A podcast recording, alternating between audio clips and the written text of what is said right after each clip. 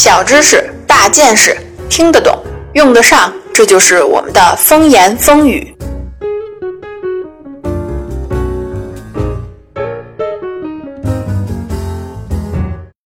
大家好，欢迎收听风言风语。在上期节目中啊，我们聊到了古希腊罗马的战争。古希腊的历史文献中呢，记载了许多的战争故事，其中最出名的呀，应该就是特洛伊战争。荷马的《伊利亚特》集中描写的就是这个战争的第十年期间四十天内发生的事情。另外一部《奥德赛》呢，讲述的是战将奥德修为乡的故事。希腊神话就是关于古希腊的神、英雄啊、自然和宇宙历史的神话。这些神话或者传说呢，大多数啊都来自于古希腊的文学，其中呢就包括荷马的两部史诗。在当时呢，神话是一种口耳相传的民间文学。人类的老祖先呢，刚从树上啊下来那几年，吃饱喝足之后啊，围着火炉剔牙，剔着剔着呢，就谈起了哲学。我是谁？我从哪里来？我要去哪里？探索自然的欲望啊和丰富的想象力结合起来，就逐渐的创造出了系统的神话故事。现在英语当中的 myth 这个词最早呢就来源于希腊语中的 mythos，指的呢就是口头传达的事情。荷马史诗呢也就是这样产生的。在二十世纪三十年代的时候呢，古典学学者米尔曼·帕里给出了一个理论，就叫做口头城市理论。帕里和他的小伙伴阿尔伯特·洛德用声学录音装置，在那个时代啊，可能就是录音机，去采集了波斯尼亚诗人吟唱的南斯拉夫英雄史诗。帕里和洛德比对了同一首史诗在不同时期的录音，发现啊，没有任何两次吟诵是完全一致的。事实上，吟唱者啊，并没有把这些诗背下来，而是一边吟诵一边创作。更确切的说呢，应该是再创作，因为故事的内容早就有了，而且吟唱的风格又相当的城市化，因此啊，这种创作是非常可能的。因此呢，帕里推断呢，荷马史诗呢，也应该是以同样的方式创作的。我们可以这样设想，在特洛伊战争啊结束后，也就是在公元前的十三世纪。参加过战争的战士们呢，返回故乡，把他们看到的、听到的、亲身经历的事情啊，讲给乡亲们听。这个时候呢，难免会有胡编乱造啊，编出来一些海怪呀、女神之类的传说。有人觉得呢还挺好玩，就会再讲给其他人听。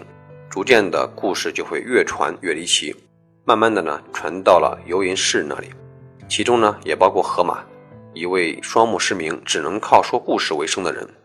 他从啊前辈那里学到了口头创作的技巧，就是利用固定的短语、诗句和大段的词句啊，反复吟诵那些人们早已非常熟悉的古代故事，然后呢，又会根据场合的不同进行修改。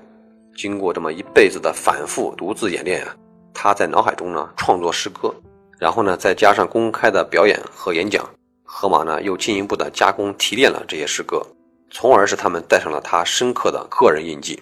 由此呢，荷马史诗呢就出现了。但是荷马确实存在过吗？我们的确不知道。也许呢，荷马是很多人，也许呢，只是人们想象中的一个人。这样改来改去的故事是好听了，但是这里边哪还有真事儿啊？神话是神话，历史是历史，但是呢，这两者之间呢，也可以紧密的联系在一起。在十九世纪七十年代的时候，德国有一个叫做谢里曼的人。他就证明了《伊利亚特》不只是诗歌，而且还是历史。谢里曼从小就喜欢《伊利亚特》，读得非常入迷，心想呢，只要以后有可能，他就一定要去寻找特洛伊城。后来呢，长大以后，他经商啊，赚了一大笔钱，于是就开始了他的这个小时候的计划。他采用的方法呢，非常的简单，有点荒唐，就是拿一张大地图，对照《伊利亚特》里边的描写，在地图上面做标记，把希腊军队的行军路线呢画在地图上。最终啊，这条路线指向了土耳其西北角的一个不毛之地，在地图上显示呢，那里就是一片黄沙，还有一个土堆。谢里曼呢，相信这个就是当年的特洛伊城所在。接着呢，他就找来了一大批人啊，开始挖掘，挖了好几个月，什么也没发现。当时呢，大家都觉得这哥们儿脑子不正常，谁会相信荷马史诗这事儿是真的呢？但是呢，他还是继续坚持挖了下去，居然还真的就挖出了特洛伊的遗址。而且那个地方和荷马史诗所描写的街道布局等等基本一致，这个呢就有力的证明了特洛伊战争啊的确曾经发生过，而荷马史诗中呢也隐藏着许多非常重要的历史事实。由此呢，整个世界为之哗然。对于神话的看法呢也发生了改变。接下来呢，谢尔曼呢一不做二不休，这哥们呢又跑到了希腊去挖掘迈锡尼城。在荷马史诗中呢，迈锡尼国王啊是希腊联军的指挥官，他曾经带领联军攻打特洛伊城。如果找到了麦西尼，就更加证明了荷马史诗的真实性。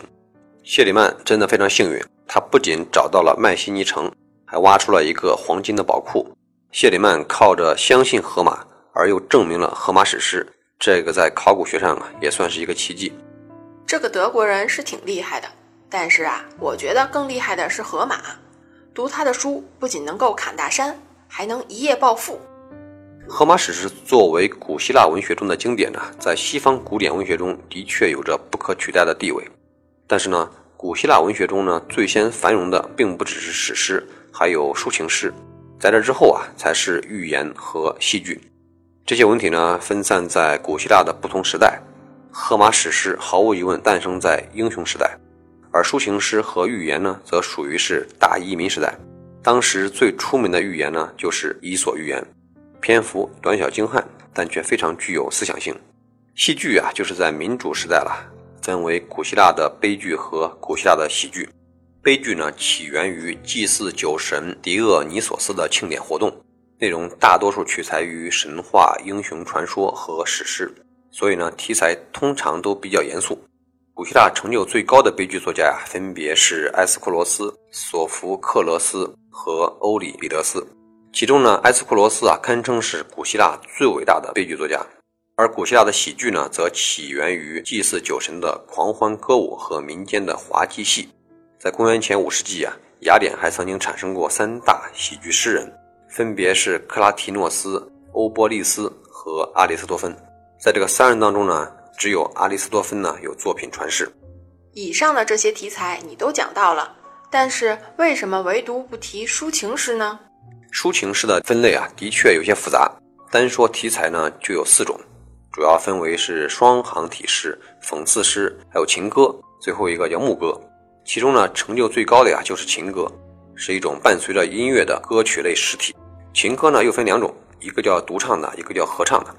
在抒情诗所在的大移民时代啊，有一位女诗人能够与荷马比肩，她就是独立体情歌的代表诗人萨福。当时的人们呢，对于这位女诗人评价极高，说呢，男有荷马，女有萨福，而且呢，连柏拉图啊都夸她，做起诗来简直就是缪斯附体。不过呢，萨福侍奉的女神呢，不是缪斯，而是爱神阿佛罗狄特，这个就注定了他写诗的风格呢是优雅、精致、性感香艳，所以他创作的萨福体啊，推动了整个抒情诗的发展。萨福生活在公元前六世纪的希腊。出生在莱斯波斯岛上的一个贵族世家，少年时代呢是在莱斯波斯岛上度过的。他过着精致奢华的生活。在青年时期呢，因为卷入了一起推翻执政王的事件，萨福被放逐到意大利北部的西西里岛。在忧郁流亡的生涯中呢，她嫁给了一位名叫瑟塞勒斯的富商，还生了一个女儿。但是啊，没过多久，身为才女的萨福啊，无法忍受没有精神交流的婚姻生活。于是就离开了丈夫和家庭，自己跑回西西里岛过日子。这时，她开始了诗歌创作，诗篇从西西里岛传出，使她声名远播。等她回到莱斯波斯岛时啊，已经是一位非常出色的诗人了。萨福的余生都是在莱斯波斯岛度过的。他还建立了一所女子学校，专门教女孩子们写诗。萨福的诗啊，对于古罗马的抒情诗人卡图鲁斯、赫拉斯的创作啊，都产生了不小的影响。后来在欧洲呢，一直备受推崇。萨福的肖像呢，还曾经被印在硬币上。在一八九八年的时候啊，学者们啊曾经出土了一批含有萨福诗作的残片的草纸。在现在的各种版本中啊，残片累计已经达到了二百六十四片，但仅有六十三片残片呢包含有完整的诗行，二十一块呢含有完整的诗节。到现在我们能够欣赏的近乎完整的诗作呢，仅有四首。当我们去阅读过去的历史文献和文学作品的时候啊，使用的都是当时那个时代发明的工具和文字。在古希腊时代啊，想要保留住这些有价值的元素，确实不容易。荷马史诗的流传呢，最早就是靠口口相传，直到一个神秘的民族啊，发明了一种简单灵活的文字，才使荷马史诗和他后世的文学作品呢得以流传至今。而这个民族就是腓尼基。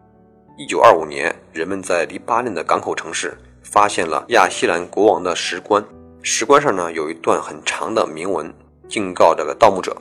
铭文是：“请在祭典后啊，擦掉酒杯上的痕迹。”让这段铭文闻名于世的，并不仅仅是它的内容，而是它所使用的文字。这种文字呢，就是现在已知最早的腓尼基字母。铭文中呢，一共包括了二十二个字母，非常简单，便于记忆。而且呢，所有的字母啊都是辅音字母。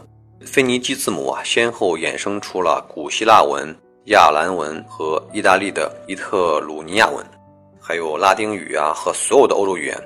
也就意味着呀，腓尼基人所创造的这种字母啊，几乎涵盖了这个地球上除了中国和远东之外的世界各个地区。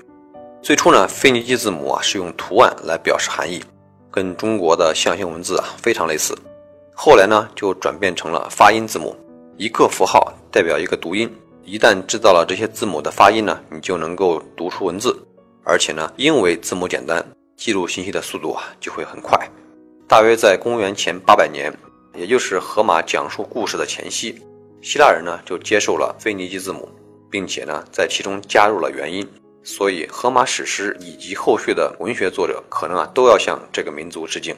在世界历史中。看似平淡无奇的发明呢，总会推动历史的进步。字母文字的出现呢，可能就是其中一个最好的例证。